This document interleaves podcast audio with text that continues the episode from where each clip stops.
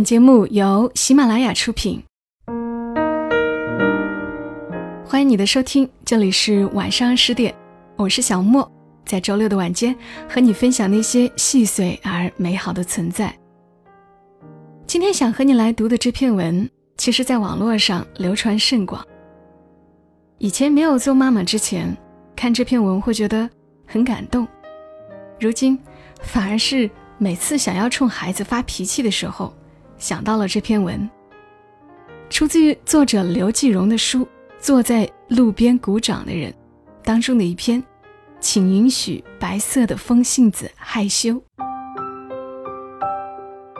天晚欲雪，好友邀我去火锅城，说满腹心事要借火锅涮一涮。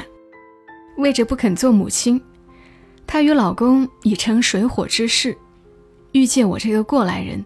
做灭火器，令我安置好女儿后，速速赴约。当初他也极力劝过我，做母亲投资太多，风险太大。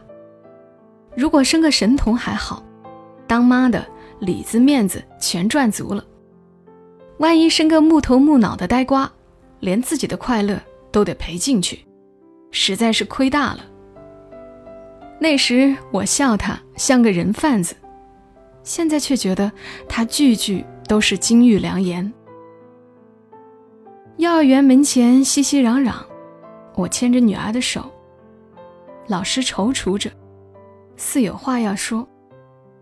半晌，他微微叹道：“这孩子含羞草似的，音乐课嘴闭成一枚坚果，舞蹈课总比别人慢半拍，就连游戏时。”也是独自在角落张望。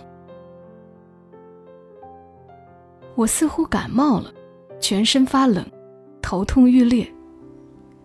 女儿将脸藏在我的大衣里，不安地蹭来蹭去。我愈发烦躁。一出事就得到病危通知的女儿，在这群活泼可爱的宝宝中间，不仅身高不足，性格也甚是木讷。老师斟酌再三，又说了一件愈发让我尴尬的事儿：女儿这些天用餐控制不住食量，常常吃到胃痛，还要求添饭。旁边有位家长擦肩而过，他好奇地回过头，望望女儿，脸上的表情似笑非笑。我在老师面前兀自强撑着微笑，心里却暴躁的。想找谁大吵一架，头晕目眩的到了家，一滩泥般软在床上。女儿推开门，期期艾艾的要我教她什么。我极力克制着恼怒，闭上眼睛不去睬她。可不一会儿，我刚昏昏欲睡，门又发出刺耳的吱呀声，她的脑袋在门边闪闪烁烁。心力交瘁的我终于爆发了，狂怒地指着他喊叫：“滚出去！我不想看见你！”女儿惊骇地缩到墙角，过了好一会儿，才瑟瑟发抖地问：“妈妈，一个人杀了自己的手，他会死吗？”我气急败坏地将他藏在背后的手拉出来，头立即嗡嗡作响。那么多的血，那么深的伤口，连淘气都笨得险些杀了自己。老天呐，你到底给了我一个什么样的孩子？我们跌跌撞撞地往医院走，雪大起来，女儿也没有哭，也没有要我抱，一声不响地在我身后紧追慢赶。看来她也知道自己闯了大祸。到了医院，医生说伤口太深，为防止感染，缝合后要输液，而且可能会留下永久性疤痕。好心的医生责备着我的疏忽，女儿默默听着，将瘦小的脸深深埋在膝间，长久的不肯抬起来。打上点滴后，女儿在病床上睡了，方想起好友之约。急急回电说明原因，他悠悠地说：“看来，不要孩子是对的，太难了。”一句话触痛我所有的暗伤，泪猛然间决堤。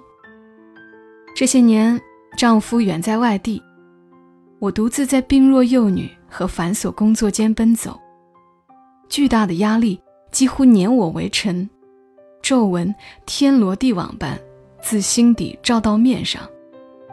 当初我认为孩子是上天赠送的最好礼物，现在才知道，这礼物有那么多教人承受不起的附加品。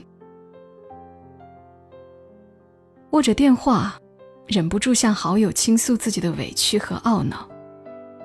说到下午那位家长好奇的表情时，我已是泣不成声。好友连连劝我，说千万不能让孩子听到这些话。我回头看看女儿，她向里睡着，眼睫毛扑簌簌的抖，像蝴蝶湿了的翅膀。到家已经很晚，一进门就听见电话铃响，女儿轻手轻脚去了卧室。女儿的老师说，她今晚一直在给我打电话，如果打不通，他会内疚的连觉也睡不着的。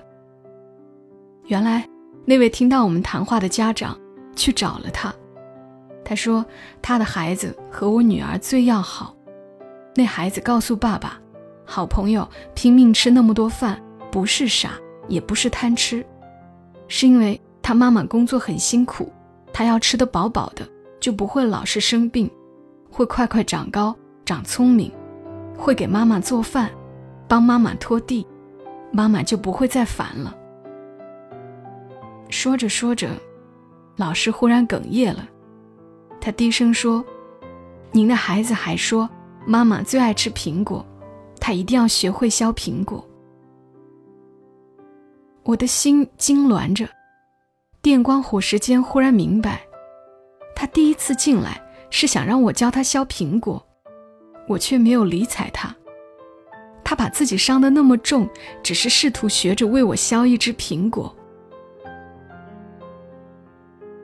我来到他的房间，他居然换上了夏天才穿的公主裙，默默站在红地毯上，似一个小小雪人。仿佛太阳一出即会融化。一见我，他眼里闪过浓浓的歉疚。一下子，我的鼻子酸起来。他喃喃地说：“妈妈，别哭，我给你跳舞，跳我刚刚学会的风信子开了。”我发现他右脚的袜子有些异样。他说：“袜子破了一个洞，昨天脱掉鞋子进舞蹈教室时。”有小朋友笑他露出的大脚趾，他便自己拿针线来缝，缝好后却成了一个小包。我蹲下来，摸着那个疙瘩，硬硬的硌着手，也硌着我的心。他的脚被磨了一整天，我却不知道。他只有四岁半，怕妈妈会烦，自己苦苦琢磨着，竟然补上了这个破洞。做妈妈的，却嫌他笨。他轻轻唱着，缓缓摆动手臂，合拢的双手如一枚含羞紧闭的花苞，在灯光底下，花苞怯怯地打开。风来了，雨来了，他的单眼皮的黑眼睛一直看着我。他举在头顶的左手还裹着厚厚的绷带，花瓣。一点一点展开，女儿如同一个小小的勇敢的伤兵，在这个大雪纷飞的夜晚，终于将自己开成了一朵比雪还洁白的风信子。风信子低声说：“妈妈，小朋友都笑我开得太慢了，还有人说我是白痴。”我一震，心被烫了似的，猛一缩。他顿了一下。静静地说：“舞蹈老师告诉大家，我不是白痴，我是白色的风信子，很安静，很怕羞，比紫色、蓝色和红色的风信子要开得慢一些，可等到开好了，会最美。全世界的雪都在瞬间融化，我的脸上溢过暖暖的柔波。我俯下身子，抱住他柔软的小身体，抱住漫漫红尘里离我最近的温暖。他附在我的胸前，我看见窗外路灯暖暖的光里，映着一个纤尘不染的琉璃世界。温柔的屋檐上，慈爱的树枝间，静默的巷子里，每一处都盛放着白色的风信子，每一粒种子都拼尽气力，自九天深处赶来，匆匆赶赴一场花的盛会。从天上到人间，只为让自己那一颗小小的心，开出一树一树的繁华。我的心里是从来没有过的安然与甜蜜。我想告诉全世界的人，请允许白色的风信子害羞吧，因为风雪再大，受伤再深，它都会拼尽全力为你开一朵最美的花。明天，我将告诉我的好朋友，拥有任何一朵风信子，都是一件幸运的事儿。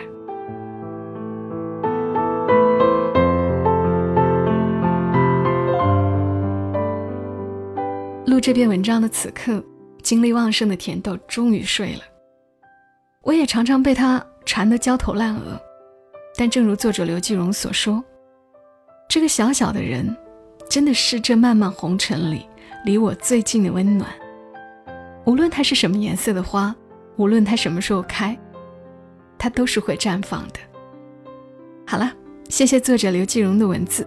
如果你喜欢他的文章，也向你推荐他的书。坐在路边鼓掌的人，遇见世上最好的爱，还有和你在一起，我不怕老去。